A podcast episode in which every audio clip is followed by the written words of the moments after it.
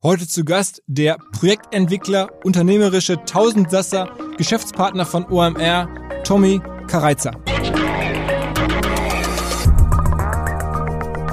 Eine Wette gehe ich ein, dass ich behaupte, die Innenstädte werden sich neu erfinden. Es wird, glaube ich, eine Innenstadt geben, die wir so noch nie gesehen haben in der Vergangenheit, aber ich glaube einfach daran, dass, dass die Menschen von dieser, von diesem Rathaus, vom Hauptbahnhof, von, von dieser hochzentralen Lage immer wieder angezogen werden. Ähm, und es werden halt andere Nutzungen sein. Und ich glaube, andere Konzepte, die in diese Häuser reinziehen oder neue Häuser entstehen. Das wird alles so seine Zeit dauern. Aber man wird auch gucken müssen, dass man Impulse setzt und dass man ähm, für, für Frequentierung sorgt. Und da, glaube ich, haben wir mit dem Hamburger Ding oder diesem Co-Ding, das wir jetzt auf die Straße bringen, ein Konzept, ähm, das für Frequenz sorgen kann, das Menschen wieder anzieht und halt für, für einen Mehrwert in der Innenstadt sorgt.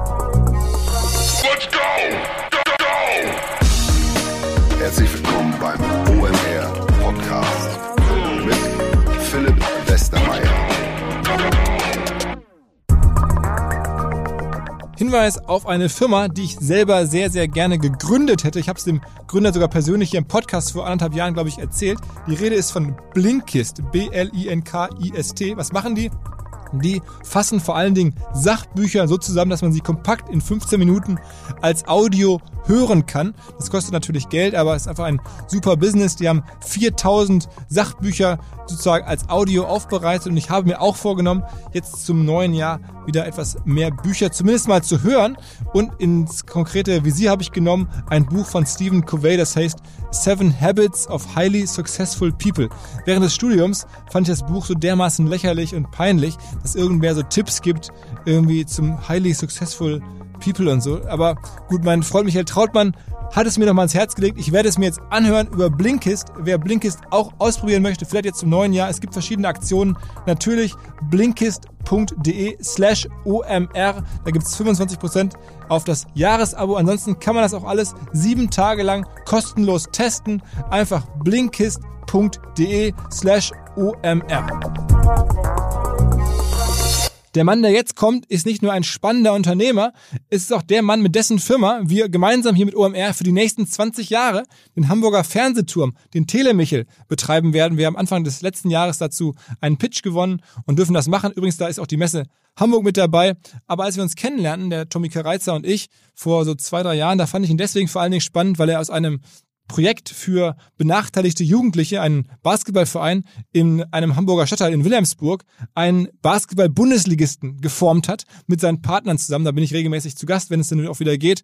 Ähm, er hat mittlerweile auch einige Beteiligungen bei Fußballvereinen, aber er ist selber sozusagen vom Schrott ausfahren, gemeinsam mit seinem Vater, self-made-mäßig zu einem ja, Immobilien Projektentwickler herangewachsen mit Projekten über hunderte von Millionen. Daneben hat er auch eine Beteiligung ähm, an der Edeloptics, der zweitgrößten deutschen Online-Brillenfirma. Er macht die verschiedensten Sachen. Er ist ein Tausendsasser. Er glaubt vor allen Dingen sehr stark an Innenstädte. Ne? Wenn man so in die aktuelle äh, Presse reinhorcht, dann glaubt ja keiner, dass Innenstädte als Immobilien ähm, sozusagen Flächen äh, spannend sind. Aber er investiert da sehr stark rein. Übrigens nicht nur in Hamburg, auch in Kiel, auch in Osnabrück.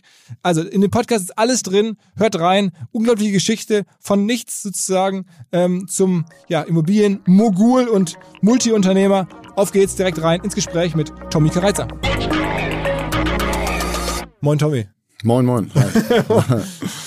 ähm, also ich stelle dich mal so ein bisschen vor, du musst es gleich mal ein bisschen ausführlicher machen, aber du bist eigentlich so Hamburg born and raised, ähm, aber hast sozusagen ohne größeren Anschub von außen, dein Vater ist glaube ich hier rübergekommen, hat da erstmal im Hafen gearbeitet und hast du dann irgendwann äh, Ausbildung gemacht, beziehungsweise Studium gemacht, Bauingenieur und dann angefangen mit Immobilien und irgendwann mittlerweile machst, machst du irgendwie alles. Jetzt bist du so Immobilienmogul self-made.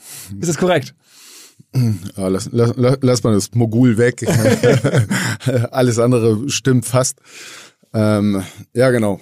Ganz klassische Gastarbeiter-Geschichte, ähm, die, die erzählt worden ist. Vater und Mutter 69 ähm, direkt nach Hamburg gekommen, damals aus dem ehemaligen Jugoslawien mit, mit einer Tüte in der Hand.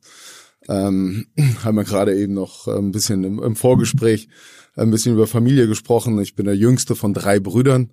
Ähm, alle sind hier schon geboren in Hamburg. Ähm, die beiden haben sich auch hier in Hamburg kennengelernt. ja, und so ging die Geschichte los und tatsächlich ähm, von denen, von uns dreien bin ich der Einzige, der auch immer hier geblieben ist. ähm, in Hamburg. Von daher Schule, Studium, Arbeit und jetzt die Projekte, die wir hier so haben. Ja. Und sagen wir der, der Einstieg ins Berufsleben war dann so, wirklich, du hast angefangen selber also Dachkammern auszubauen und dann irgendwie selber mit deinen eigenen Händen irgendwie Wohnungs, Wohnungen zu erschaffen, Wohnraum zu erschaffen und das dann verkauft. Kann man sich das so wirklich so operativ so vorstellen? Ja, schon. Ähm, also der, der erste Bezug zum, zu, zum, zum Bauen und zu der Immobilie kam dadurch, dass wir Anfang der 90er Jahre ein Haus gebaut haben. Ein Familienhaus und ähm, ganz viel aus Eigenleistung heraus und so 1900, ich weiß gar nicht, das muss 95, 96 gewesen sein, ähm, bestand mein Alltag insbesondere darin, ähm, in die Schule zu gehen und danach auf die 80er und zur Baustelle zu fahren. Also das war so ein, ein, ein ganzes Jahr und da habe ich im Prinzip alle Gewerke vom Aushub ähm, bis dann wirklich bis zum, bis zum Fließen ähm, alles mitbekommen und das hat mich schon angesprochen. Und als es dann zur Berufswahl oder Studiumwahl kam, was will ich eigentlich machen, habe ich mich dann für Bauingenieurwesen äh, entschieden, bisschen drüber nachgedacht, ob äh, nicht etwas Kaufmännisches, ähm, ähm, aber dann hatte ich so den Bezug dazu gewonnen und ähm, vielleicht auch die richtige Wahl getroffen. ja, ganz offensichtlich. Und äh, wie muss man sich das denn vorstellen? Jetzt mittlerweile machst du ja Projekte, teilweise, wenn wir darüber sprechen, Projektvolumen 50 Millionen, 100 Millionen, je nach Objekt. Mhm. Äh, das, damit fängt man ja nicht an. Sondern man muss ja irgendwie ja, mal stimmt. dann sagen, ich, jetzt lege ich mal los. Und wie, wie ging der Sprung sozusagen von Studium ist vorbei zu, mhm. ich fange mal an? Äh, da hole ich tatsächlich noch ein bisschen aus, weil die, die erste Zeit war eher geprägt durch Medien, witzigerweise, und jetzt gar nicht durch den Bau bedingt. Also das war ähm, der Bezug zum, zur Immobilie. Ähm, so habe ich dann das Studium ausgewählt, ähm, habe aber zwei ältere Brüder, die in der Medienwelt schon unterwegs waren. Die sind äh, deutlich älter als ich. Einer war, glaube ich, Geschäftsführer bei ProSieben, ne, zum Schluss? Ja, genau. Oder, oder, also der eine war lange Geschäftsführer von, von ähm, Sport 1 und jetzt bis vor kurzem auch noch Geschäftsführer für den Sport äh, bei Pro7 Sat 1. Der andere war dort äh, Marketingchef und ähm, also schon vor ihm bei in der Pro7 Sat1 Gruppe. Also haben ihr Leben tatsächlich immer in den Medien verbracht und dann einfach zurückblickend nochmal 25 Jahre zurück. Hier in Hamburg gab es ja damals noch Premiere.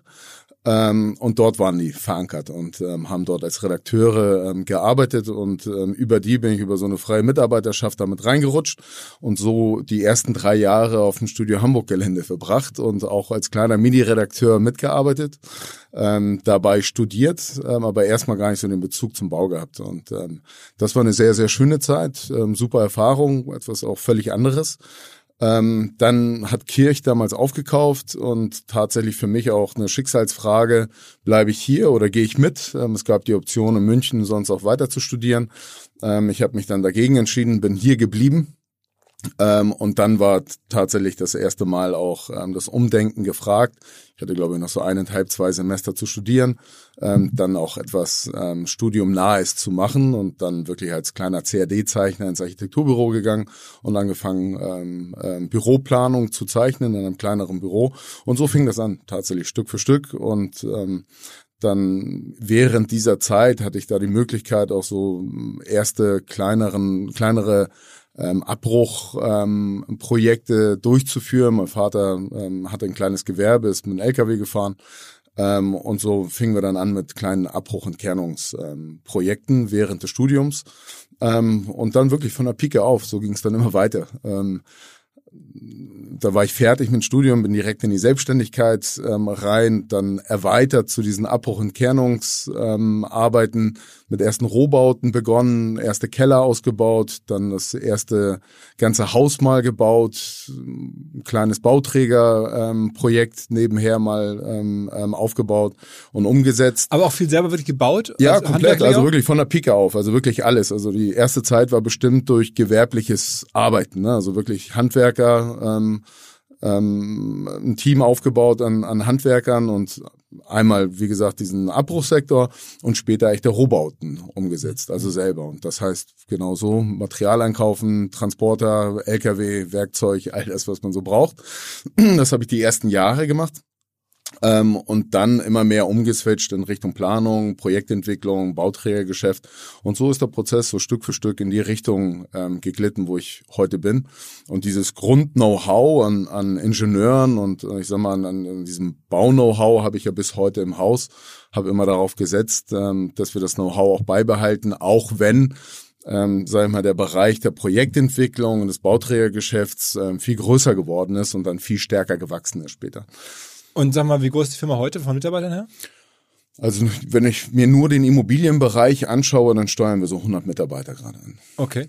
Und ist es ja keine Umsatz, ja keine Kennzahl bei euch so richtig, weil mhm. Umsatz ist ja, ihr habt ja keinen Dauer auf durchlaufendes Geschäft, sondern ihr macht ja immer wieder neue Sachen. Also ihr sucht euch neue Projekte und dann plant ihr die, bekommt dafür Geld, oder ihr verkauft die, kauft die, also wie muss man sich das vorstellen? Beschreibt mal so, was das Tagesgeschäft ist. Mhm also nehmen wir mal die Projektentwicklung, da sind wir am allermeisten tätig. Das heißt, du schaust dir Grundstücke an oder, oder ein Bestandsgebäude ähm, und entweder du reißt alles ab und fängst wieder von neuem an zu bauen oder jetzt, was wir gerade sehr viel machen, ist ja, dass wir mit Bestandsgebäuden viel intensiver arbeiten wollen und halt nicht immer abreißen, sondern es quasi auf den Rohbau wieder zurückbauen und wieder neu ausbauen. Ähm, und dann schaust du dir das Baurecht an, ähm, was kann man auf dem Grundstück eigentlich bauen und fängst an, erste Skizzen zu machen, ein erstes Konzept. ähm, und, und auf dieser Konzeptionierung ähm, basierend fängst du dann an, deinen Bauvorbescheid, wie man so schön sagt, ähm, ähm, abzugeben bei der, bei der Behörde oder direkten Bauantrag und versuchst Baurecht zu erlangen für das Gebäude, das du später bauen willst. Und das ist tatsächlich alles sehr, sehr langwierig ähm, im Verhältnis zu vielen anderen Branchen oder vielen anderen Projekten, weil von dem Ankauf eines Grundstückes bis zur echten schlüsselfertigen Übergabe vergehen halt gerne vier, fünf Jahre. Also diese erste Phase der Projektentwicklung dauert so seine Zeit, dann ist die Bauantragsphase sehr schwer einzuschätzen. Wenn es super, super gut läuft, dann bist du so in drei bis sechs Monaten durch, wenn es nicht viele Fragen gibt. Ähm, aber oft ist das Planrecht und das Baurecht ähm, nicht immer so klar oder du willst etwas anderes machen oder etwas zeitgemäßes, also brauchst du Befreiung oder es ist ein Ticken komplizierter. Ähm, und dann geht, gehen die Gespräche mit den Behörden los, mit den Fachbehörden, mit Nachbarn, weil du irgendwelche Befreiung brauchst. Und dann kann so eine Phase auch gerne mal zwei, drei Jahre dauern, bis du wirklich eine Genehmigung erlangst, um dann loszubauen. Aber um da so eine wirtschaftliche Größe zu greifen, weil Umsatz, wie trifft es nicht, mal verkauft ihr dann was oder so oder, mhm. oder vermietet was, aber es ist ja irgendwie nicht so wie bei einem E-Commerce-Laden man sagen kann, so groß ist der, so viel Umsatz macht der. Das ist ja bei euch nicht die richtige Kennzahl. Mhm. Was ist sozusagen Projektvolumen oder was ist bei euch so die wichtigste Kennzahl? Aber man kann schon auch von Umsätzen sprechen, ne? wenn wir ein Grundstück kaufen. Ähm, ich sag mal so nur, nur so ein Grundverhältnis, wenn man mhm. sagt, okay, von einem gesamten, nehmen wir mal 10 Millionen Euro ist ein Projektvolumen, bist du oft irgendwas zwischen 30 bis 50 Prozent oder sowas, kostet dich das Grundstück erstmal die Grundbasis ähm, von den Gesamtkosten und dann baust du schon. Ne? Und dann hast du auch alle Umsätze ja dann da drin, also bis zu den Kosten meinetwegen von 10 Millionen Euro. Ähm, und das sind schon Umsätze, die du als Bauträger schon auch generierst und durch deine Bücher dann auch geht, mhm. gehen, weil du alles beauftragst, aber natürlich viel Fremdleistung, ne? Mhm. weil du dann sagst, ähm, du bist jetzt keine Baufirma oder wir zumindest nicht in dem Sinne und ähm, wir planen alles durch und beauftragen dann die Nachunternehmer, alles herzustellen. Aber es läuft schon durch dein Buch durch und am Ende hast du schon noch diese 10 Millionen Euro Umsatz gemacht. Und was waren die Projekte, die dich in den letzten Jahren am meisten da vorne gebracht haben? Also wirtschaftlich waren es so die größten ähm, ja, Winner sozusagen? Mhm. Naja, wir haben uns mit der Projektentwicklung die letzten drei, vier Jahre intensiv beschäftigt, also eine, eine neue Art von Projektentwicklung ähm, anzugehen. Das ist ähm, die, die Firma Home United, die ich gegründet habe ähm, und daraus oder hervorgehend ähm, das Hamburger Ding. Das ist unser Pilot hier in Hamburg. Ähm, und da denken wir Projektentwicklung einfach einen Ticken anders. Ne? Also früher war es eigentlich relativ klar aufgestellt. Du schaust dir die Lage an, ähm, versuchst immer ein sehr gutes Grundstück zu finden, ähm, möglichst, ähm, und, und guckst, was drumherum so in dieser Lage passiert. Ähm, und suchst das Baurecht, setzt es um, baust es fertig, übergibst es an irgendeinen entsprechenden Mieter und dann ist das Projekt weitestgehend eigentlich abgeschlossen ähm, ich habe die Bereitschaft gehabt, vor drei, vier Jahren zu sagen, nein, ich will mich mit meinen Nutzern stärker auseinandersetzen und ich glaube, dass Nutzer sehr viel mehr abfordern werden, auch in der Zukunft, ähm, dass die digitalen, die, die, der digitale Fortschritt auch die Immobilie erreichen wird. Das sehen wir schon in weiten Teilen jetzt heute auch ähm, ob es jetzt im Retail-Bereich ist oder ob es jetzt im gewerblichen Office-Bereich ist, ähm, gibt es, glaube ich, jetzt viele Flächen und viele Immobilien, die unter Stress stehen ne, durch Homeoffice. Ähm, die Leute brauchen gar nicht mehr diesen Büro-Arbeitsplatz. Ähm, und im Retail, im Handel durch den E-Commerce eh, haben wir das in den letzten Jahren gesehen und, und sich darauf einzustellen. Das waren eigentlich ähm, Ähm, und das war das Projekt der letzten oder Hauptprojekt, sage ich mal, der letzten drei, vier Jahre. Und das hat uns dieses Jahr ähm, schon den meisten Schwung auch mitgegeben, weil ich glaube, wir haben viele Module entwickelt, ähm, viele Lösungen erarbeitet, ähm, die man heute gut gebrauchen kann, um, um mit diesen Nutzern in, den, in die Kommunikation zu treten. Also es gibt dieses eine, einen Büroturm, den ihr mal gemacht habt, oder das eine große Gebäude, das man so kennt, was ihr mal gemacht habt, wo für euch wirtschaftlich ein großer Sprung dabei war? Ach so, jetzt, na, wirtschaftlich eher aus der Projektentwicklung heraus. Also das Hamburger Ding mit diesem Konzept, mhm. das geht gerade auf die Straße und geht in die nächsten Städte und in die mhm. nächsten Gebäude rein. Mhm. Also das ist ja schon der größte wirtschaftliche Schwung, den wir, den wir jetzt aus dieser Zeit heraus mitnehmen werden und, und irgendwie in die Zukunft transportieren. Okay, aber aus der Zwischenzeit, also zwischen sozusagen der Abrüstphase und der Phase, wo du angefangen hast, kleiner Samstag bis jetzt zu 100 Leuten, da mhm. hast du dazwischen wahrscheinlich noch irgendwelche Projekte gemacht, die dich richtig nach vorne gebracht haben. Ja, klar, aber es ist halt eine Vielzahl von Projekten am Ende. Wir haben über 20 ähm, Immobilienprojekte, die wir betreuen in verschiedensten Phasen und äh, ob, ähm, sehr große Projekte zum Beispiel sind da der Barmbecker Bogen, Bogen hier in, in, in, in der Fußbühler Straße deshalb sagte ich eben, die, die, diese Zeit, man kann gar nicht sagen, in diesem Jahr oder in diesen Monaten kam jetzt irgendwie der Riesendeal. Ähm, oft sind die Projekte halt über so viele Jahre und sie haben halt auch ihre Wertschöpfung über die ganzen Jahre, dass man jetzt gar nicht sagen kann, jetzt in dem Jahr habe ich den Deal gemacht. Aber du machst jetzt ja auch, sagen wir mal, Projekte, wo du bewusst in Innenstädte reingehst und ähm, ja ehemalige Kaufhäuser oder Hotels, ähm, die unter Druck stehen, aktiv kaufst, mhm. ähm, logischerweise nicht allein mit deinem eigenen Geld, sondern dann immer finanziert von Banken, genau. die an dein Konzept glauben, mhm. die geben dir dann das Geld und du siehst aber da eine, eine Chance, weil die meisten, auch wir diskutieren das hier im Podcast auch häufiger mal, äh, sagen, okay, Innenstädte, das wird schwierig, aber du bist da optimistischer, offensichtlich. Also ich, ich sage immer oft, man muss eine Wette eingehen dabei. Also wenn man jetzt ähm, an, an solche Gebäude glaubt, ähm, sie jetzt auch zu kaufen, ähm, werden Innenstädte überleben. Mhm. So, das ist die Grundfragestellung, die ich mir auch gerade insbesondere dieses Jahr nochmal gestellt habe. Ähm, wir sehen ganz viele gestresste Bereiche, so Unterzentren, Einkaufszentren, auch die Innenstädte selbst veröden und ähm, es gibt ähm, wirklich sehr viele Flächen, die, die ja mittlerweile leer stehen. Und ich glaube auch wirklich einige Bestandshalter, Immobilienbesitzer, ähm, Asset Manager, die, die sich gerade die Frage stellen, okay, welche Nachnutzung kommt denn dann tatsächlich rein? Ich glaube, wir werden das nicht über Nacht lösen können, aber ähm, eine Wette gehe ich ein, dass ich behaupte, die Innenstädte werden sich neue finden. Ähm, es wird, glaube ich, eine Innenstadt geben, die wir so noch nie gesehen haben in der Vergangenheit, aber ich glaube einfach daran, dass, dass die Menschen von dieser, von diesem Rathaus, vom Hauptbahnhof, von, von dieser hochzentralen Lage immer wieder angezogen werden. Ähm, und es werden halt andere Nutzungen sein. Und ich glaube, andere Konzepte, die in diese Häuser reinziehen oder neue Häuser entstehen. Ähm, und vielleicht dann nicht mehr so handelsgeprägt oder so auch immer Office geprägt, sondern weiß ich nicht, vielleicht noch mehr Entertainment, ne, Gastronomie haben wir eh gesehen. Wir werden Urbanisierung sicherlich sehen in vielen Innenstädten, wie in Hamburg ja auch, wo man sehr stark getrennt hat, immer so den gewerblichen von dem Wohnbereich, ähm, also eine, eine größere Durchmischung in den Innenstädten. Das wird alles so seine Zeit dauern. Aber man wird auch gucken müssen, dass man Impulse setzt und dass man ähm, für, für Frequentierung sorgt. Und da, glaube ich, haben wir mit dem Hamburger Ding oder diesem Co-Ding, das wir jetzt auf die Straße bringen, ein Konzept, ähm, das für Frequenz sorgen kann, das Menschen wieder anzieht und halt für, für einen Mehrwert in der Innenstadt. Also, also Hamburger Ding, jetzt mal für Laien beschrieben, das mhm. ist so eine Mischung aus WeWork, Fitnessstudio, Soho House so ein bisschen. Ähm, also da geht so alles so ein bisschen rein. Mhm. Ähm, ihr habt das zum ersten Mal jetzt hier auf dem Kiez, also auf der Reeperbahn in Hamburg mhm. gibt's das jetzt. Aber ihr wollt es jetzt in verschiedenste Städte, Städte ausrollen. Also das klingt jetzt schon so ein bisschen fast so wie WeWork in noch besser durchdacht. ja, wobei WeWork ist ein klassischer Coworker. Ähm, das ist ein Modul bei uns ähm, Coworking und wie du schon gerade sagtest, wir, wir nennen es ja Cross-Community Space, also wir versuchen wirklich verschiedenste Communities zu erreichen mit den Inhalten und Modulen, die wir in dem Gebäude dann verankern. Ähm, ich glaube, das hat WeWork so nicht gemacht und weiß nicht, man kann vielleicht nicht Weiterentwicklung sagen, sondern eher wirklich ein, ein andersartiges oder vielleicht komplexeres Konzept, das wir da aufgesetzt haben. Ähm, und genau das. Also wir versuchen diese geteilten Interessen ähm, zu finden unter den Menschen. Also was, was, interessiert mich insbesondere oder, oder sehr große Gruppen und die in den Häusern zu verankern und sie zu kombinieren dann auch mit Business, mit Wohnen, mit ähm, Handel jetzt auch. Da sind wir an so einem Retail-Konzept Konzept auch gerade dran.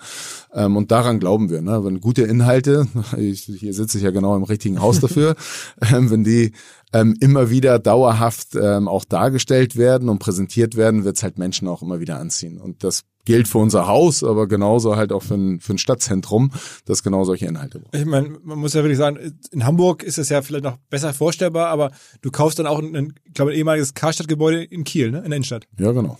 Und da siehst du dann ähnliche Möglichkeiten, dann auch in Kiel sozusagen da wieder für Lauf zu sorgen und so.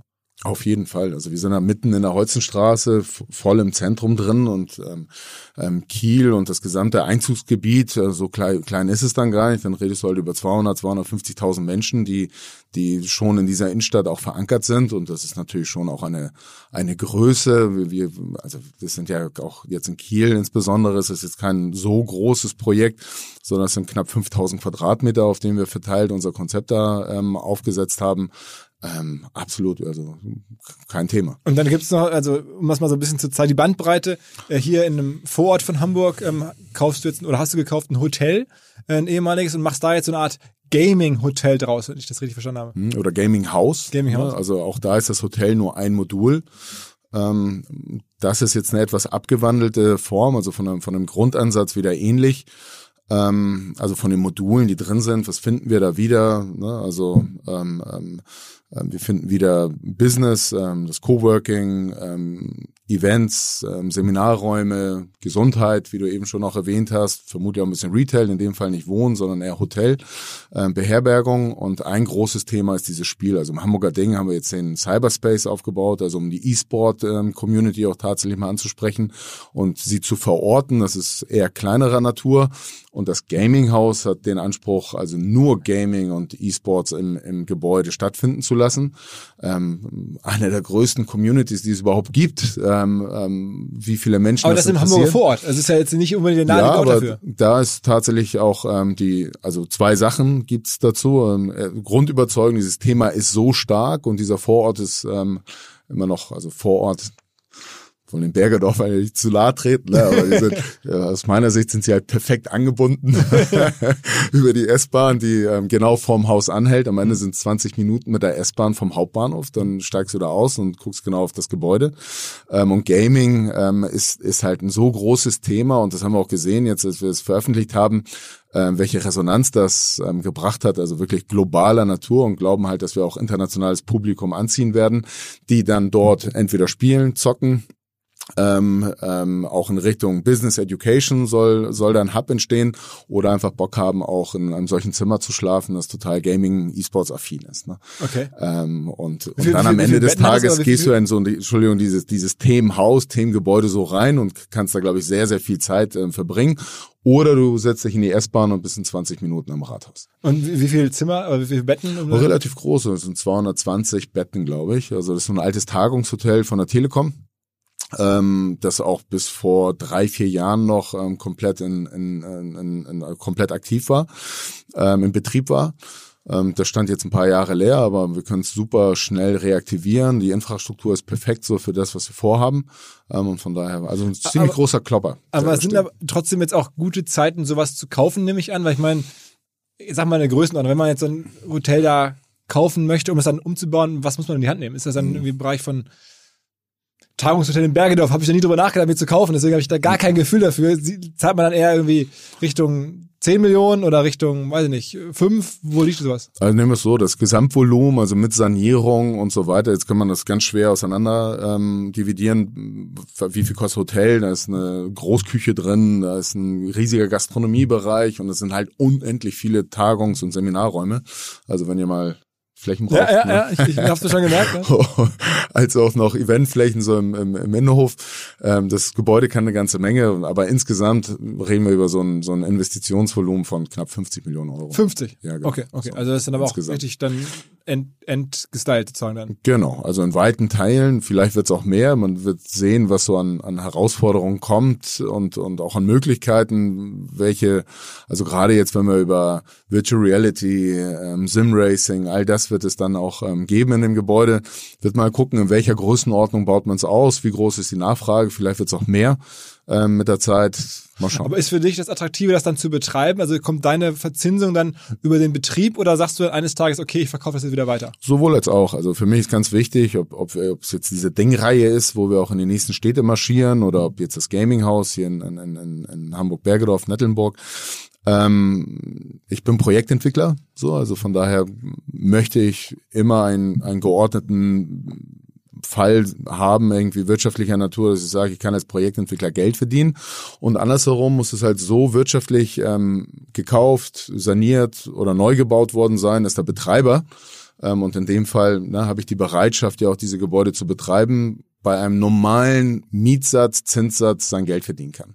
Ähm, und bloß nicht in, in, in Druck zu kommen, dass man sagt, Mensch, das habe ich aber jetzt so teuer eingekauft und ich will unbedingt, weiß ich nicht, welche Lage oder welchen Standard haben und ich bin von vornherein schon mal bereit, 10 Euro mehr zu zahlen auf einen Quadratmeter und du setzt dich selber unter Druck. So. Und ähm, deshalb bin ich, glaube ich, in beiden Fällen einmal als Projektentwickler in der Lage, das so wirtschaftlich aufzusetzen, dass man sagt, ich kann mit einer normalen Miete dann auch arbeiten, um dann als Betreiber oder auf der Betreiberseite, die auch völlig separat von voneinander agieren, dann mit, mit genügend Luft und genügend Potenzial in so ein Projekt reinzugehen. Und wie muss man sich das vorstellen? Also wenn ich, ich habe jetzt auch schon mal mir ein Haus gekauft oder so, dann gehe ich zur Bank und dann gucken sie das an und sagen, ja Mensch, hier, das ist so und so viel wert, wir können ihnen da so und so viel dazugeben. Du machst das jetzt ja nicht mit der, äh, weiß ich nicht, Hasbach hier in Hamburg wahrscheinlich, sondern du musst ja da irgendwie jemandem, der dir sehr viel Geld gibt. Ich nehme auch da, mhm. gibt's ja wahrscheinlich Eigenkapital 10, 15 Prozent vielleicht, stelle ich mir so vor, oder mhm. vielleicht noch weniger, mhm. und dann sehr viel Fremd, das heißt mhm. Fremdkapital, muss jemand finden, der da auch dran glaubt, indem er dir das Geld gibt. Das ist aber auch dann Teil der Wertschöpfung, also dass du Leute kennst oder Fonds kennst wahrscheinlich, genau so. ähm, die sagen, oh, spannendes Projekt, da gehen wir mit rein. Ja, Immobilien sind halt mega kapitalintensiv. Ähm, ähm, die Herleitung hast du ja, haben wir anfangs gehört, ähm, wie ich losgelegt habe. Also von daher kann ich da nicht aus den oder konnte nicht aus den Vollen schöpfen. Mittlerweile ähm, investiere ich ja auch eine ganze Menge mit ähm, in die Projekte. Aber klar, in diesen Dimensionen ähm, arbeitest du dann mit deinem Partner. Das heißt, ich sehe ein Grundstück als Projektentwickler, ähm, kaufe meinetwegen vielleicht auch alleine ein und sage, ich, ich glaube an dieses Projekt und man schafft ein Baurecht und, und ähm, wie gesagt diese Konzeptionierung. Und dann gibt es tatsächlich zwei Bereiche. Ähm, einmal ähm, das sogenannte Mezzaninkapital, Eigenkapital, ähm, entweder durch direktes Kapital oder durch Partnerschaften, die du eingehst. Und ähm, die zweite Seite ist das Fremdkapital. Das heißt Banken, Versicherungen, wie auch immer, die dann die Finanzierung machen. Und von daher ist das gar nicht so viel anders als das Einfamilienhaus. Ähm, wenn man es im Bestand behält, dann kann man es sogar fast genauso sehen. Also setzt selber Kapital ein. Ich sag mal, da sind eher so die Quoten bei 25, 35 Prozent. Kommt auch drauf an, was du machst. Wohnen immer ein bisschen weniger Eigenkapital, wenn man sagt, das Risiko ist geringer als jetzt im, im, im gewerblichen Sektor. Ähm, und wenn du es im Bestand behältst, genau, dann kommt das restliche Geld von der Bank und man betreibt es und hat die Einnahmen, bedient den Zins. Also bei so einem 50 Millionen Ding. Und zahlt es ab. So, bei, ne? bei so einem 50 Millionen Ding musst du dann aber auch mal trotzdem fünf bis zehn Minuten mitbringen, als jetzt. Genau, entweder also ein Teil oft selber, einen anderen Teil dann vielleicht mit EK-Partnern oder grundsätzlichen Partnern, die mit im Projekt drin sind und dann suchst du dir oft dann noch die Bank dazu. Okay. Oder du verkaufst ne, und sagst, okay, ich bin jetzt fertig. Ähm, ich habe hier das ähm, gesamte Projekt jetzt auch gebaut. Entweder du hast Abverkäufe, wie jetzt in den Wohnungen, im Bauträgergeschäft, bei Eigentumswohnungen, dann verkaufst du Stück für Stück ähm, und dann bist du halt irgendwann fertig damit und bedienst wieder alle zurück und in der Hoffnung, da bleibt auch immer ein bisschen was übrig. Und in den meisten Fällen tut es das. Das bleibt dann bei dir und kannst dann wieder reinvestieren. Ähm, oder natürlich auch die Zinshäuser du verkaufst en bloc und vermietest ähm, das ganze Gebäude. Und das machen wir natürlich auch relativ viel. Ähm, jetzt weniger immer für den eigenen Bestand zu arbeiten und das langfristig zu finanzieren, sondern ähm, auch dann zu verkaufen. Mhm, okay. Und sagen wir mal, mittlerweile machst du Projekte bis, bis hoch zu 100 Millionen. Ist das das größte Projekt? Ja, sowas. Hm. Das sind hier so ein ja 100 sogar 150 Millionen Euro, also so ganze Projektvolumina, die man hat, die, die wir jetzt schon wo wir Grundstücke angekauft haben, ähm, wo wir jetzt noch nicht so weit sind, dass wir in der ganzen Umsetzung sind, aber so vom Gesamtvolumen. Also es gibt ja eine Sportarena in Hamburg, die ja. gerade in der Diskussion ist, ob die denn nun final kommt. Da bist du, glaube ich, in der Vorbereitung. Mhm. Hier äh, in Hamburg heißt das äh, den Elbdome, ne? Genau. Ähm, es gibt dann hier eine, ein anderes Hochhaus, ehemals auch so eine Einkaufspassage, ähm, Munzburg Towers. Äh, Gibt es ein paar andere sozusagen Flagship-Projekte, in denen du gerade dran bist, die ich jetzt vergessen habe? Ja, ein Wunder, also aus meiner Sicht, das kommt immer ein bisschen zu kurz, aber das, äh, wir nennen es immer Quartiersporthaus in Wilhelmsburg. Äh, also auch in Hamburg in, südlich der Elbe? Genau, was ich im Kontext mit den Towers so grundentwickelt habe, wo, wo die Towers ihr Quartiersporthaus bekommen. Jetzt erweitert sich das so mit ähm, städtischen ähm, Institutionen, die da halt auch mit, ähm, also ihre, ihre Beratungsstellen damit integrieren wollen, dass es eher zu einem Stadtteilhaus wird. Finde ich super spannend, weil ähm, vielleicht kurz hergeleitet, ähm, Wilhelmsburg hat eine riesige Projektentwicklungsfläche, die in den nächsten zehn Jahren irgendwas um die 20.000 Einwohner ähm, neu beheimaten wird auf, äh, auf der Insel oder diesem Stadtteil. Ähm, die stoßen im Prinzip auf 50.000 Einwohner, die jetzt aktuell da sind. Und sehr schön ist dieses Projekt, dass es ähm, quasi Vorläufer schon ist. Ähm, wir dieses Quartiersporthaus Schräg Stadtteilzentrum aufbauen und genau da für Integration und gegen die ganzen Gentrifizierungsproblematiken ähm, sozusagen ankämpfen können. Ähm, und dass es so das erste Projekt dieser gesamten Quartiersentwicklung sein wird. Und ergänzend dazu soll auch ein Hotel entstehen und ein Hostel und ähm, Coworking und Büroflächen und so weiter. Ähm, und das halte ich für mega spannend. Das ist eigentlich wirklich auch fast ein Leuchtturmprojekt, weil es ganz viel mit Stadtentwicklung zu tun hat und Sport, ne, und auch hier wieder gute Inhalte und mit den Towers dann nochmal in Kombination. Also da muss ich mal kurz sprechen, halt weil Towers und Sport, das ist jetzt ja, in Hamburg weiß man das mittlerweile, oder ich weiß es eh, weil ich dich jetzt gut kenne, aber mhm. du hast jetzt ja auch dich schon vor Jahren an einem Basketballverein beteiligt, der damals in der zweiten, also eigentlich stimmt, zweite Liga, dritte Liga? Nee, gar nicht. Oder also gab es noch gar nicht? nicht? Also es war damals die Wildcard, die ausgestellt worden ist und somit sind wir dann in die zweite Liga direkt eingestiegen. Mittlerweile irgendwie erste Bundesliga, spielt jetzt sogar oben mit. Mhm. Erstes Mal in der Saison. Mhm. Hamburg Towers, also wirklich Profi-Basketball, ähm, richtig groß gemacht. Ähm, warum das? Warum ich jetzt das? Ja, genau, ja. Ah, okay. So ein, ich sage immer, großes Glück gehabt, ähm, gefragt zu werden, so in diese Runde reinzukommen, ähm, eher durch Zufall. Das kam über einen Freund aus dem Immobilienbereich, der dort mit verankert war und ähm, das mit vorangetrieben hat.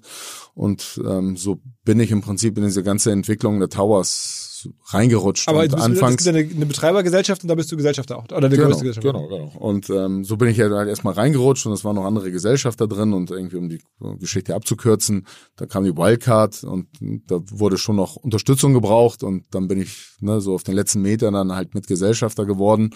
Ähm, und zu der, zu dem Zeitpunkt, das muss man wiederum auch, auch sagen, heute sieben Jahre später sagt man, wow, mega Projekt und jetzt spielt er oben mit und irgendwie toll, was ihr da gemacht habt und Basketball in Hamburg war ja klar irgendwie, dass es funktioniert und dass die Leute da irgendwie Lust zu haben.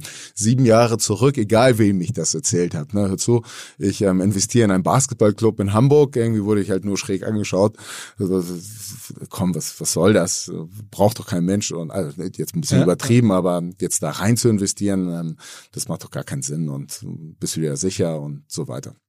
Ich persönlich bin mega, mega sportaffin, ähm, aufgewachsen, selber auch viel gemacht und ähm, wirklich auch Sportarten übergreifend habe ich mir sehr viel angeschaut. Deutscher Meister im Karate und so. Ne? Ja, genau. Also ja. meine Jugend war sehr durch Karate, Karate geprägt und auch Leistungssport, muss man aber sagen. Ähm, aber, aber das Interesse ging halt wirklich so... Pff, ähm, sportartübergreifend war das immer verankert. Und dann die Chance zu haben, ähm, so einen Basketballclub aufzubauen, das fand ich halt mega spannend. Und dann in Kombination mit Marvin und Jan, ähm, die aus diesem Sozialprojekt das ähm, heraus aufgebaut haben. Und in Kombination muss man auch ganz klar sagen, die Halle, ähm, die jetzige Edeloptics Arena, ähm, dass die erbaut worden ist im Zuge dieser Bauausstellung und wir sie nutzen konnten als Pächter und somit auch als echte Heimstätte. Ähm, das waren so die Hauptgründe, um zu sagen, ich glaube dran und dann kriegt man das auch hin. Und ähm, wir, also erstmal in der Gesellschafterrunde ähm, mit den Protagonisten und mit den Jungs, die wirklich so ihr Herz dafür auch gegeben haben, auch die Jahre vorher und bis heute es tun.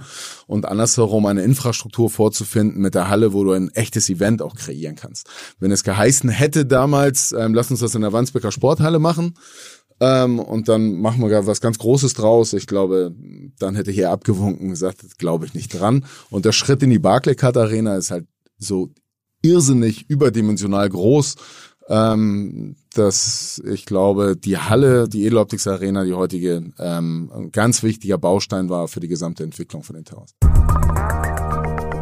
Hinweis auf unseren Partner Vodafone und zwar keinen neuen Tarif, sondern was viel Besseres und zwar eine neue Digitalkonferenz im Internet. Die Vodafone Elevation Digital Days finden statt vom 23. bis zum 25. Februar, jeweils ab 13 Uhr an den drei Tagen. Es werden erwartet über 100 verschiedene Speaker aus den Bereichen Business, Wissenschaft, Politik, natürlich auch Gründergeschichten dabei. Wir durften dabei auch etwas unterstützen. Deswegen auch einige Speaker, die man vielleicht von OMR kennt, die Verena Pauster, Scott Galloway, Sebastian Truhn, Michael Trautmann. Ich selber darf auch hier und da mitwirken. Also wer Bock hat, merkt euch den 23. bis zum 25. Februar. Alle Infos, alles kostenlos vodafone.de slash elevation.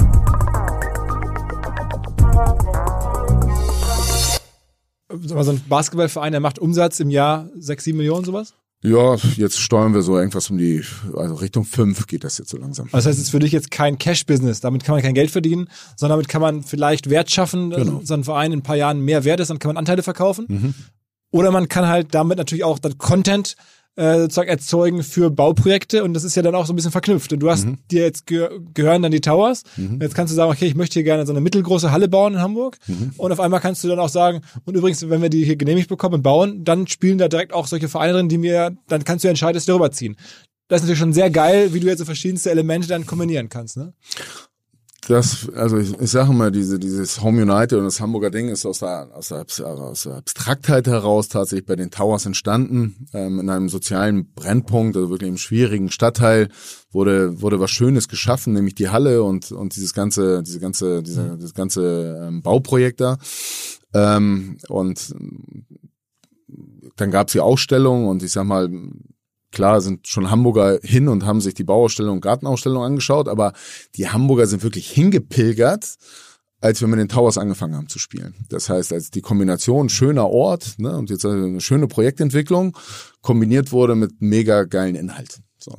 Und das waren die Towers. Und dann fing die Ströme an, Richtung Süden ähm, zu laufen und ähm, wir guckten und glaubt es ja in der ersten Zeit selber nicht, wenn du da von der S-Bahn schautest und du siehst diese Menschenmengen, die Richtung Halle gehen und erst dann wurde einem bewusst, wow, ähm, das, das haben wir hier gerade kreiert. Ähm, und kann man so etwas ähm, ähm, in Häuser reinbringen? Kann man so etwas wiederholen? Also zumindest aus der Grundidee.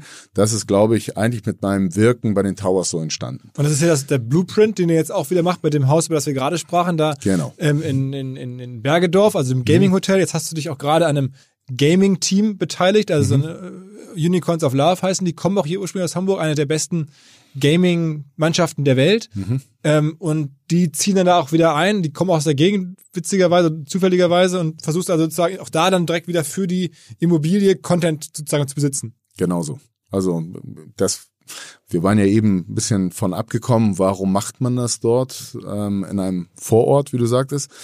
Ähm, das eine war ja dann die Infrastruktur, Erreichbarkeit und und und. Und das zweite war, ähm, oder beziehungsweise Gaming als Community ist riesengroß, dass, dass es ähm, vom Thema her alleine schon anzieht. Und dann gibt es halt diesen glücklichen Umstand, ähm, dass ich die Unicorns kennengelernt habe. Und ähm, die kommen nicht nur aus Hamburg, sondern die kommen aus Hamburg-Bergedorf und die kommen auch nicht aus Hamburg-Bergedorf, sondern aus Nettelnburg.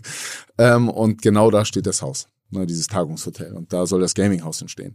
Und ähm, am Ende, einmal runtergebrochen, ist die Geschichte ein, ein familiärer Betrieb bis heute. Ähm, die Eltern, der Vater, der dann auch die Firma gegründet hat, hat ähm, Sohn und Tochter ähm, die sich diesem Thema verschrieben haben und hingegeben haben, hat an die Kinder geglaubt, hat seinen alten Job aufgegeben und hat mit den Kindern angefangen, Unicorns als. Ist das vom als, Umsatz her so groß wie die Towers ungefähr? Nee, ist noch kleiner. Hm aber hat natürlich riesige Potenziale. Man sieht, was gerade da passiert ähm, ähm, in dem Bereich. Also von daher glaube ich, dass wir gerade in den nächsten Jahren da hohe, hohe Wachstumsraten sehen werden.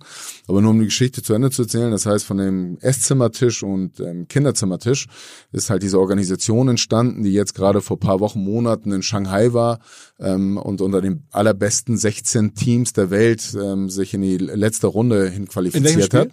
League of Legends, also auch das meistgespielte Spiel, aber wirklich das, das maßgebliche, mit wahnsinnigen Einschaltquoten ja auch. Ne? Also diese Top-Spiele schauen sich dann bis zu 100 Millionen Menschen gleichzeitig an. Also das sind Mega-Quoten, also der Super Bowl hat er nicht mehr.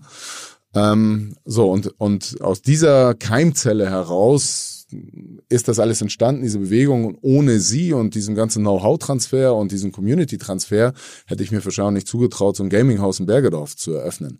Sondern das in dem Kontext, sie dort dann auch einziehen zu lassen und, und, und von ihnen zu lernen und zu hören, was will diese Szene eigentlich und was gibt es nicht und warum ist es eigentlich nicht verortet. Ich sag mal, deren Wissen, Know-how und deren Netzwerk mit meinem zu kombinieren und dann, sage ich mal, meine meinen Projektentwicklungsverstand damit zu kombinieren und zu sagen, wir verorten dieses Thema in diesem Gebäude. Das ist im Prinzip das, was da gerade steht. Okay, und dann geht's noch weiter. Also die Reise ist noch lange nicht vorbei. ähm, jetzt hast du dich auch noch an einer europäischen Football-Liga beteiligt und versuchst die auch noch aufzubauen. Also mhm. das heißt, diese Idee jetzt noch mehr im Sport zu machen, wir haben jetzt Basketball, Gaming, jetzt kommt Football was hat's damit auf sich? Gibt es da auch wieder ein Stadion oder ein Gebäude, das dazu passt oder wie kommt das? Noch nicht, aber da, da, da denke ich drüber nach. Also beim, beim Football also es kamen auch noch Fußballclubs dazu, die, die Kann man sind jetzt einfach so übersprungen irgendwie, aber da gab es eine ganz klare, ähm, sagen wir mal, Par Parallelität äh, mit dem Basketball, dass man hier Infrastruktur über die Jahre aufgebaut hat. Und ich glaube, wenn man das im, im Fußball ähnlich ähm, aufbaut und sag mal eine schlanke Struktur hat, eine schlanke Organisation gepaart mit noch viel besseren Vermarktungs- und Erlösquellen, ähm, als beim Basketball muss eigentlich ein Fußballclub auch sehr okay, wirtschaftlich also, betrieben das heißt, werden können. wir machen einen Zwischenschritt. Also ich hatte dich auf Football angesprochen, aber du sagst jetzt kurz Fußball, weil da hast du auch zwei Vereine, ne? Die ja, genau. Also Klagenfurt, Klagenfurt Österreich und Viktoria Berlin, genau. ein Viertligisten aus Berlin. Also da bist du genau. auch noch dran beteiligt. Das heißt, genau. das ist sozusagen die Logik der Towers. Tabellen, Tabellenführer. Tabellenführer in der vierten Liga. Ja. Also möglicherweise mal Drittligist. ja, sieht gut aus. ja, okay. Aber da sagst du einfach, man kann mit besseren Strukturen ähm, da und ein bisschen Kapital auch Erfolg erzwingen. Und Österreich seid ihr, glaube ich, auch relativ weit vorne, ne? Genau, sie sind um Haaresbreite nicht in die erste Liga aufgestiegen mhm. in, der, in der letzten Saison. Ähm, und in beiden, also in, in beiden Vereinen haben wir auch jetzt ausgerufen nach einer ersten Phase der Sortierung und, und irgendwie Basisschaffung, dass wir auch aufsteigen wollen. Also einmal in die erste Liga Österreich und jetzt in die dritte Liga Deutschland. Aber sagen wir mal, da, da ist jetzt kein Immobilienplay dabei oder Nee, nein, nein, nein, nein. Also erstmal geht's immer, egal was, was ich mache, auch jetzt irgendwie bei den Unicorns. Ähm, der zweite, dritte oder bei den Towers ja auch der zehnte Step. Ähm, erstmal musst du ja daran glauben, irgendwie, wo, wo du dein Geld erstmal grundsätzlich rein investiert hast. Und du sagst, das ist jetzt auch keine, kein Cash-Projekt, irgendwie die Towers sind sie auch nicht. Aber was wir geschafft haben, ist, dass wir nach vier, fünf Jahren so weit waren, dass ich einer von vielen Sponsoren bin ähm, und da überhaupt kein Mäzentum ist, sondern am Ende haben wir ein kleines Unternehmen aufgebaut, ähm, das wirtschaftlich auf einer breiten äh, Basis mittlerweile steht und, und ganz organisch gewachsen ist und völlig unabhängig von mir funktioniert. Ja, ich denn, bin, was muss man in die Hand nehmen, um jetzt bei Victoria Berlin mitzuspielen? Das sind ein paar hunderttausend wahrscheinlich, oder ist das schon im Millionenbereich? Das Budget? Ja. Oh nee, nee, nee, also das ist hochprofessionell, das sind alles Profis, ähm, die du da unter Vertrag nimmst und ähm, von daher bist du da schon bei über zwei Millionen Euro. Also fast schon so viel wie im Basketball-Bundesliga ist. Absolut, ja genau, also es ist nicht weit voneinander entfernt. Und dann kommt aber Wertschöpfung für dich, wenn die aufsteigen, wenn der Verein größer wird, so ein bisschen sozusagen Lars Windhorst-Style, nur halt selber bauen und nicht oben einsteigen mit viel Geld. Absolut. Also alles, was ich gemacht habe, ich bin eigentlich nirgendwo, es gibt eigentlich kein Geschäftsmodell oder Geschäftsbereich, wo ich wirklich oben eingestiegen bin.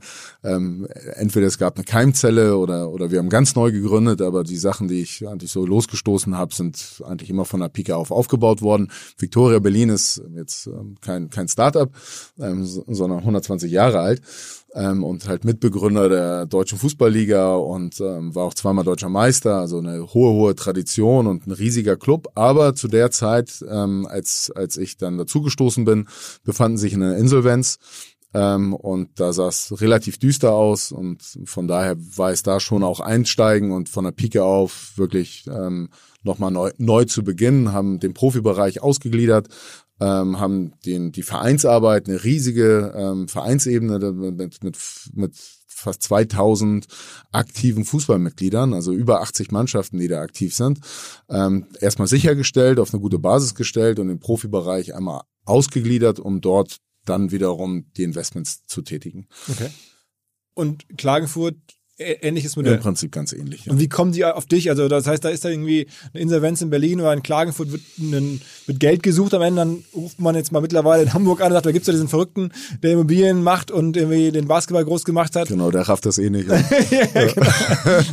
genau. Erzähl mal, also wie kommst du da ins Spiel? Also, ich erzählte ja gerade, dass wir im Basketball es geschafft haben, da ganz organisch zu wachsen und äh, wirtschaftlich sinnvoll aufgestellt zu sein. Ähm, vielleicht gleich kommen wir zum Football. Habe mich mit meinem Bruder, der im Sportbereich also die letzten zwei Jahrzehnte muss man sagen ähm, sehr gut verdrahtet, vernetzt ist, ähm, viel unterhalten auch darüber. Auch ähm, jetzt einmal wie Towers, aber was kann man noch machen? Ähm, und äh, so kam irgendwann auch ein bisschen die Idee auf, ähm, Sie sich auch vorstellen, irgendwas im Fußball zu machen. So, und ähm, klar, wenn man die Zahlen einmal so durchgeht, im Basketball basiert eigentlich alles auf, auf, ähm, auf, die, auf die Zuschauerzahlen, auf die Zuschauereinnahmen und auf Sponsoring. Das sind so deine zwei Hauptvermarktungs ähm, ähm, ähm, das, was wir eben erzählt haben, wenn ein Hostel nochmal dazukommt oder sonstiges, das ist so meine Denke, was kann man mit den Inhalten noch mehr machen, um meinen Club noch viel, viel breiter aufzustellen und nachhaltiger. Ähm, aber wenn du dir den Fußballbereich anschaust, kommen dann natürlich nochmal zusätzlich Transfereinnahmen und vor allen Dingen auch Fernsehgelder dazu. Die gibt's im Basketball nicht. Ne? Also jetzt nicht. Selbst wenn wir in der BBL spielen und uns oben verankert haben, ähm, das, das ist nicht vorhanden, also so gut wie nicht vorhanden. Und die Chance hast du im Fußball. Ne? Und du sprichst eine noch viel größere Gruppe an Menschen an, ähm, was auch die Vermarktung an sich betrifft. Und dann kam irgendwann die Überlegung, ähm, doch, warum nicht, im Fußball auch was zu machen.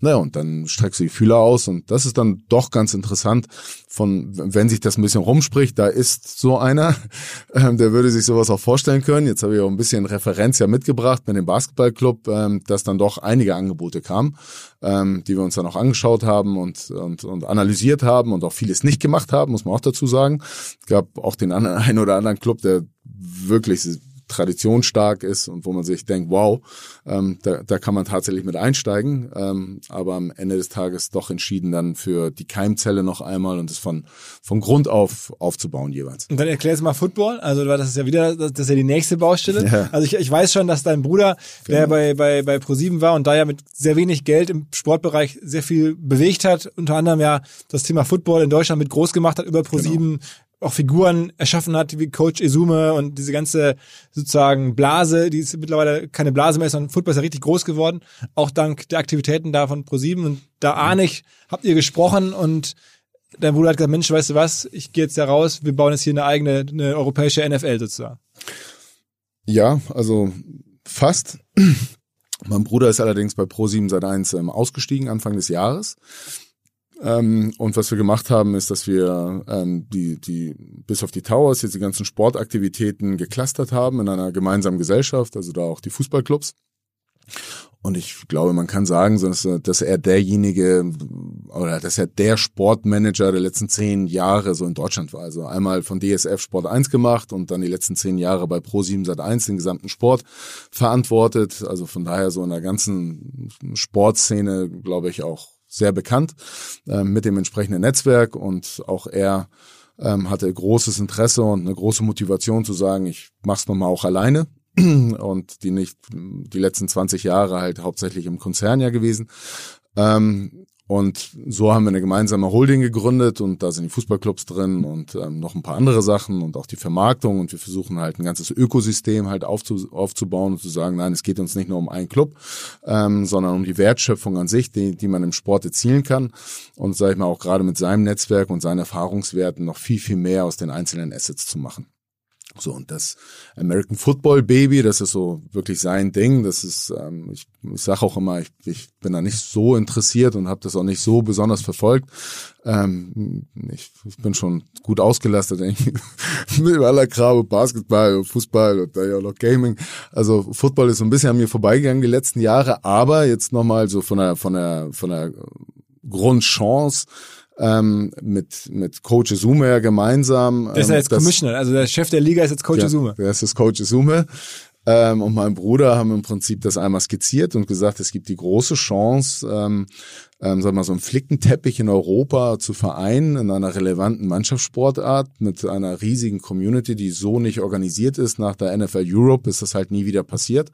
Und die einzelnen Ligen tun ihr Bestes, aber vermarkten sich vielleicht nicht so, wie, wie es mit der Sportart eigentlich gehen könnte. Ähm, und so gibt es jetzt ähm, ein tolles Netzwerk. Viele Sachen kann man leider noch nicht aussprechen, aber wo viele LOIs schon unterschrieben sind.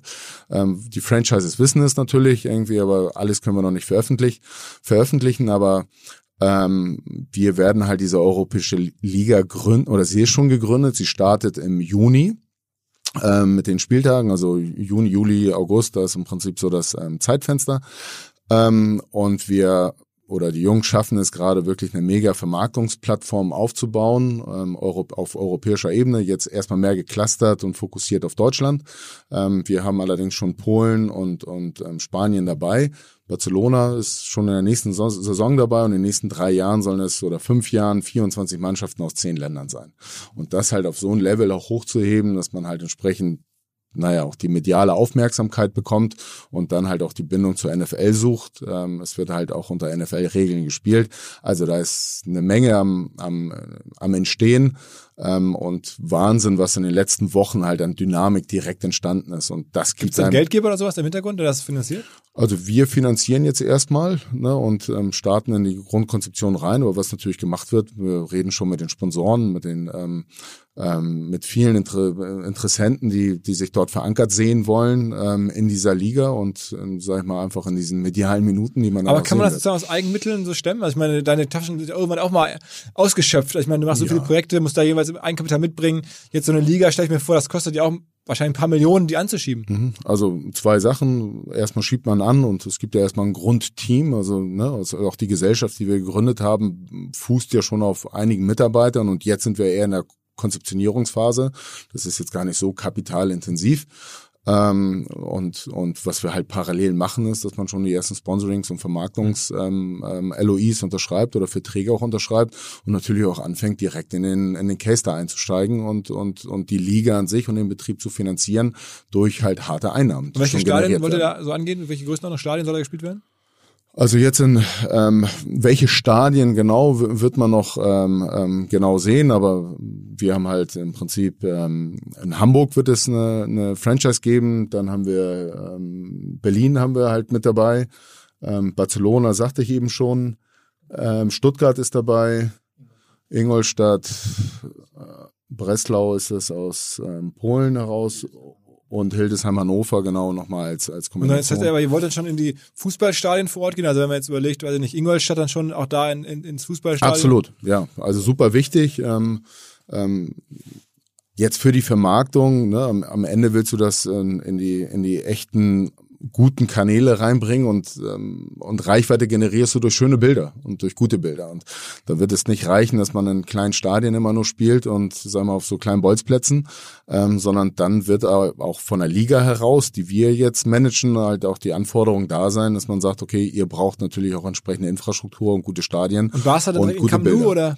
Bitte? Barca dann direkt in, Camp Nou oder? Nee, noch nicht. da gibt's ja noch ein zweitgrößtes Stadion in Barcelona. Genau. Okay. Okay, krass. Also das ist ja wirklich ein, ein riesen Portfolio. Und ich glaube, wir sind immer noch nicht ganz am Ende von seinen Aktivitäten. Du hast gerade schon gesagt, die Halle hier in Hamburg, wo die Towers mhm. spielen, die heißt Edeloptics ähm, Arena. Mhm. Auch nicht ganz durch Zufall, weil bei Edeloptics bist du auch noch mit Shareholder, also eine klassische mhm. E-Commerce Digitalfirma, ihr verkauft Brillen am Ende. Mhm. Ähm, das ist irgendwie auch noch zum Teil mit deinem Baby. Genau, also das habe ich mit einem alten Schulfreund, meinem Freund Dennis, gegründet vor jetzt mittlerweile elf Jahren. Ähm, eine sehr schöne Geschichte mit einem schönen Wachstum, sind ähm, in dieser E-Commerce-Welt komplett angekommen und sind der zweitgrößte ähm, Online-Optiker Deutschlands geworden. Nach Mr. Specs? Nach Mr. Specs, genau. Umsatzmäßig heißt es also 20, 30 Millionen? Ja, genau. Also wir werden wahrscheinlich die 30 Millionen Marke dieses Jahr überschreiten. Und das aber auch ohne klassische VC-Investoren oder ist das, sind da auch welche mit drin? Hm, nicht ganz klassisch. Also das, ähm, ich sag mal, der Klassiker ist, dass man eigentlich nach zehn Jahren, und das, das sehen wir, glaube ich, in ganz vielen anderen Bereichen und bei Specs ja auch, ähm, eine sehr große Gesellschaftergruppe hat, die mit vielen Kapitalerhöhungen ähm, Anteile ähm, ähm, äh, gekauft hat oder übernommen hat. Ähm, in dem Fall sind wir halt immer noch drei. Ähm, das war's. Also Dennis, ähm, dann halt mein Partner Rolf Geti, der auch bei Edeloptics mit eingestiegen ist. Mit dem habe ich auch Home United gegründet, äh, diese Gesellschaft, über die wir eben gesprochen haben, wo das Hamburger Ding auch verankert ist. Und somit sind wir in einem sehr kleinen Kreis ähm, an, an Gesellschaftern und sind da halt ja, ganz gut aufgestellt. Und da ist, aber da wollt ihr auch alleine weitermachen. Da ist der Plan, immer weiter zu wachsen, Schritt für Schritt. Ach, wird man sehen. Ne? Also wir haben hohe Wachstumsraten, wie die wir darstellen. Wir glauben, dass ähm, der Markt uns entgegenkommt. Der Optikermarkt halt auch relativ ähm, noch, noch schwergängig ist, was E-Commerce betrifft. Es gibt, gibt natürlich andere Produkte, die man schneller ähm, online kauft, als jetzt vielleicht die Korrektionsbrille. Aber jeder Tag spielt uns immer mehr in die Karten. Ne? Also eine, eine, eine immer affinere Generation, die heranwächst und sagt, ich kaufe mir alles online, aber natürlich auch, wie soll ich sagen, ein Umdenken von allen, zu sagen, wenn ich günstiger im Netz bekomme und ein besseres Angebot und zu jedem Zeitpunkt alles bekomme, ähm, warum eigentlich nicht? Ne? Und ähm, das sieht man an den Wachstumszahlen. Wir wachsen jedes Jahr irgendwas um die 40, 50 Prozent. Ähm, auch dieses Jahr wieder und genauso ist es auch fürs nächste Jahr wieder angesetzt und vielleicht geht da auch noch mehr. Ähm, also von daher. Und man, ihr macht ja auch so Kooperationen, Marketing, Boateng-Brille und sowas ja, alles, ne? Hm. Also. Ja, da sind wir relativ kreativ rangegangen. Ähm, wir haben uns, ähm, glaube ich, die eine oder andere Kapitalrunde erspart, indem wir da etwas kreativer versucht haben, Reichweite zu generieren und unsere Marke zu platzieren, haben versucht, unser Netzwerk ähm, auch zu nutzen und und das war, glaube ich, eins, eine der schönsten Kampagnen oder so, eine wirklich Top-Idee der letzten Jahre, die mit den Testimonials halt ähm, eine ganze Kollektion zu geben. Mit ähm, Jerome haben wir angefangen. Ähm, dazugekommen sind Silvi Mais, Dieter Bohlen, äh, Guido Maria Kretschmer. Ähm, sehr, sehr, sehr Schon das Marketing-Deck einmal voll ausgeräumt. ähm, die alle haben halt ähm, so ihre Kollektion bekommen, ihre Marke und Jerome geht, glaube ich, jetzt ins vierte Jahr, vierte oder fünfte Jahr. Ähm, das eine ist, dass wir es halt online verkaufen, aber wir haben halt auch eine ähm, ähm, eine große Partnerschaft mit vielen Optikern, hunderten von Optikern, die die Brille dann auch in ihrem Shop drin haben und und das ist cool. Also ne, wenn so ein Produkt und so eine Marke sich etabliert und die die Zahlen steigen von Jahr zu Jahr und das quasi bei jedem Testimonial von uns, ähm, ist es eine mega Geschichte und parallel damit haben wir halt wahnsinnig viel Reichweite generiert. Ähm, ich sage mal, äh, eine der schönsten Geschichten ist halt, wenn du Jerome Boateng bei Google eingibst, ähm, dann steht halt immer oben so der Klassiker Fußball und das zweite vielleicht noch Frau und das dritte ist dann Brille. okay. Also äh, haben wir ganz stark verankert mit seiner Person dieses Produkt. Also habe ich jetzt dann noch irgendwas in deinem Portfolio vergessen? Haben wir jetzt, also wenn den Turm, den wir gemeinsam machen, da habe ich mhm. ja schon hier im Podcast auch mhm. häufiger von erzählt, dass das, mhm. das, das, das ist jetzt zu selbstreferenziell, dass das, das sparen wir uns, aber da sind wir ja, wie gesagt, habe ich ja anfangs erzählt, gemeinsam unterwegs und wollen da im nächsten Jahr ein bisschen was machen. Wird man sehr auch im OMR-Reich mitbekommen. Ähm, aber äh, irgendwas anderes noch, was, was sozusagen nennenswert ist oder woran du gerade arbeitest, was jetzt hier nicht zur Sprache kam? Pff, nö, ich glaube nicht. es ist ja auch schon ein reiches Portfolio. War ein bisschen was dabei. Ja, ein Wahnsinn. Ähm, wo, wo bist du denn selbst am meisten dran, so wenn man jetzt überlegt, ja, Immobilie. Also ich sage das immer wieder. Ähm, ich habe das große Glück, jetzt ähm, eben meinen Bruder genannt, der sagen wir, den ganzen Sportbereich da ähm, führt und da, wo ich auch operativ jetzt fast keine Zeit investiere, ist natürlich auch ein Geschenk, jemanden neben sich zu haben, wo man sagt, 120 Prozent Vertrauen und und was kann ich eh nicht mehr Input oder vielleicht irgendwie viel mehr ähm, Wissen reinbringen, sondern guck dann eher aus dem Netzwerk heraus oder so meine, mein Know-how, mein, meine Möglichkeiten damit zu kombinieren.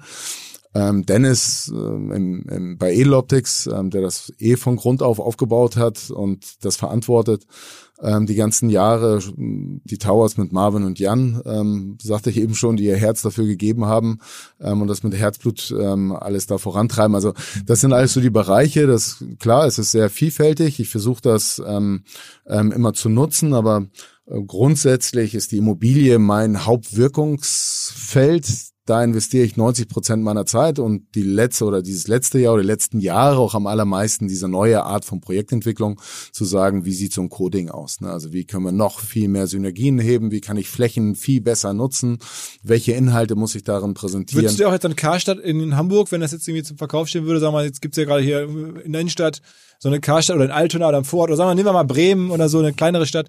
Kiel hast du ja schon auch eine Karstadt sozusagen ähm, gekauft. Ähm, Würdest du das? In Kiel ist es ein Enzens, Oh, ehemaliges Enzens-Gebäude und in Osnabrück ist es ein Galeria Kaufhof. Okay, Genau. äh, also das heißt, da bist du ja schon wirklich dabei, das auszurollen. Mhm. Gibt's denn irgendwie schon so einen Proof, wo du sagen kannst, ja, genau so machen wir das jetzt, oder ist das immer noch alles die Wette?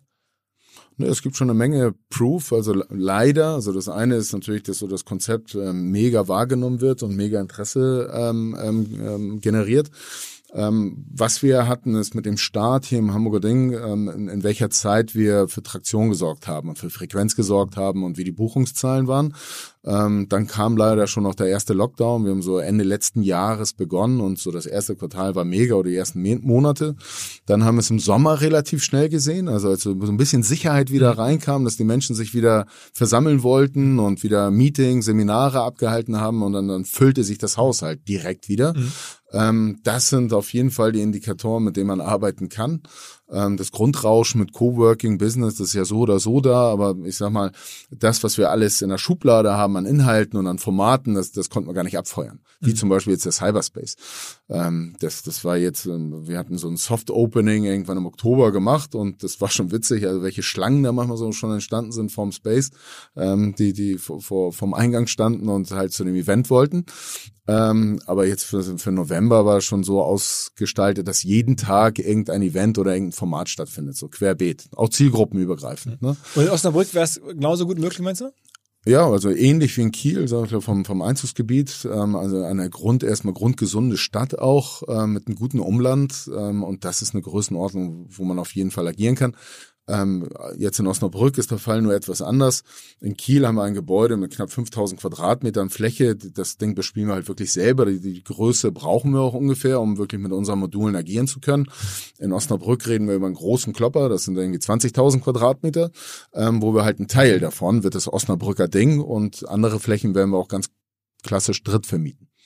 Und da glaubst du auch, wird es keine Probleme geben, jetzt Innenstadtlagen, jetzt mit Corona und E-Commerce und allem drum und dran, dass da irgendwie der Preisverfall so stark ist, dass da irgendwie. Ich sagte ja eben, ich, ich versuche es so wirtschaftlich aufzustellen, dass ich nicht diese Mieten brauche, die vielleicht in den letzten Jahren bezahlt worden sind, ähm, sondern gehe da, glaube ich, etwas ähm, behutsamer ran und kann damit deutlich weniger leben, als was für Shopflächen in der Vergangenheit aufgerufen worden ist. Also von daher absolut und glaube halt auch, dass man mit dieser Keimzelle und diesem Kern unseres Betriebes noch viele andere ähm, anziehen wird, die sagen, Mensch, in diesem Gebäude will ich auch gerne ähm, ähm, stattfinden, will damit einziehen, auch wenn ich nicht unbedingt die Flächen nutze, jetzt die Coworking-Flächen, aber das ganze Angebot, das da dargestellt wird, das werden wir auch unseren Drittnutzern, sage ich mal, im Gebäude ja genauso zur Verfügung stellen und haben immer wieder solche Pufferflächen, nehmen, bleiben wir beim Coworking oder nehmen wir die Meetingräume und Seminarräume, wo der Einzelne dann nicht mehr so viel vorhalten muss, sondern, sage ich mal, sehr viel konzentrierter reingeht und sagt, das ist irgendwie so meine Kernfläche, die brauche ich unbedingt. Aber ob das ähm, Projektarbeit ist oder ob wir ein Event machen oder ob wir irgendwelche Seminare oder Workshops machen, da kann ich doch perfekt nutzen, irgendwie das im Haus von, von, vom Osnabrücker Ding jetzt, bleiben wir in Osnabrück, ähm, und, und kann atmen in diesem Gebäude, auch was die Flächen betrifft. Das ist so der eine Fall. Und der zweite ist, dass wir eine Irrsinn, also glaube ich, sehr, sehr viel halt auch für, für, die, für die Belegschaft, für die Mitarbeiter an guten Inhalten in dem Gebäude dann präsentieren, dass man halt sehr gerne zur Arbeit kommt. Und das wird, glaube ich, der Einzelne nur schwer für sich selber und für sein, sein Unternehmen so darstellen können, wie wir es tun, wenn wir das jetzt täglich na, also eine ma ma große Mannschaft mittlerweile aufgebaut haben, die das für das Hamburger Ding macht, aber dann das Kieler Ding, Osnabrücker Ding und wir einfach dieses Know-how in alle Häuser reintragen und es anderen Unternehmen zur Verfügung stellen. Krass. Und das ist so, das ist dann tatsächlich die Hauptarbeit der letzten Jahre gewesen. Damit beschäftige ich mich am aller, allermeisten. Und ähm, das Zweite ist die Ebene dann zu sagen, okay, und wie schaffe ich es interdisziplinär zu lernen? Also in alle Bereiche rein. Also das, was du an Community-Aufbau betreibst im Sport, ne, über deine Inhalte, die hier stattfinden, wie passiert das eigentlich? Wie spricht man die Menschen an? Ne? Und welche Inhalte kann ich in welcher Art von Format vielleicht in meine Häuser reinbringen, so etwas auszuprobieren und zu gucken, wie schaffe ich es, die Menschen anzusprechen, gerade jetzt auch digitaler Natur und sie zu mir ins Haus rein zu verorten. So, also das heißt, das, dann haben die Häuser demnächst auch Instagram-Accounts und so. Auf jeden Fall haben sie ja jetzt schon das Hamburger Ding. da sind wir ganz fleißig dabei. Okay, also Instagram, YouTube, also so richtig das, das Haus oder die Immobilie als Content, als, als Persönlichkeit sozusagen zu inszenieren. Genau das. Okay, also ist auf jeden Fall spannend. Ähm, wir werden es auf jeden Fall begleiten, nicht nur sozusagen als OMR, sondern weil wir auch sozusagen über den Turm hier immer wieder ähm, sprechen werden oder wahrscheinlich auch viele, die zuhören, hoffentlich den mal erleben. Und dann machen wir ähnliches, ne? Also wenn, ja, absolut, wenn, wenn man es jetzt einmal so runterbricht, irgendwie so wie wir zusammengekommen sind und so wie wir den Fernsehturm denken, ne? Du erinnerst ja die die die PK, ja. ähm, die wir hatten. Okay, was wird oben stattfinden? Und dann war es ja genau das, dass wir gesagt haben, ja, wir wollen zeitgemäß ähm, guten Content nach oben bringen und das Zielgruppen übergreifend ähm, ausrichten, dass für jeden was dabei ist. Ne? Und dass es noch besser, noch mehr Grund gibt, als nur die Aussicht aus dem Fernsehturm ähm, oben zu verweilen. Also man muss ja auch sagen, ja, ich habe äh, den Towers äh, hier auch den, den Kollegen zu verdanken, der hier das Podcast-Business bei uns aufbaut, mhm. der der Vincent, äh, ehemaliger Spieler von euch sozusagen jetzt bei uns hier. Er, er wurde ja grundausgebildet bei mir, noch als, als, als genau. Praktikant. Genau, genau, genau. Und jetzt äh, ist er hier bei uns der Geschäftsführer das ist also Podcast-Unit. Und wir haben das schon mal sehen, was aus solchen Jungs passiert. Absolut, ja, wir haben auch schon den nächsten durch unsere Schularbeit. Absolut, also wir, wir, wir saugen da kräftig Personal, weil Ex-Basketballer haben sich bewährt. Wir haben schon den nächsten schon dabei, der Yannick. Naja, also insofern, ähm, ihr merkt es schon, es gibt ja eine enge Beziehung ähm, zwischen den Towers äh, oder zwischen den verschiedenen Aktivitäten von Tommy und uns. Ähm, danke, dass du da warst und nach all den Anläufen endlich mal erzählt hast, äh, was du so treibst. Vielen Dank. Ja, danke dir, Philipp. Alles klar. Ciao, ciao. Ciao. Zum Schluss noch etwas Persönliches. Ich lese jeden Tag so zwischen fünf bis zehn verschiedene Newsletter. Einer davon ist unser eigener, konkret der von Podstars, also unserer internen Podcast-Firma. Da haben wir mittlerweile eine Kollegin, die jeden Tag die spannendsten News aus der Podcast-Industrie zusammenträgt. Finde ich für mich total relevant. Ich vermute, einige Hörer hier haben auch Spaß an der Branche, Spaß zu wissen, was da gerade passiert. Deswegen der Hinweis, podstars.de slash Newsletter könnt ihr euch eintragen, bekommt ihr den besten Podcast-Newsletter, den es in Deutschland zumindest gibt.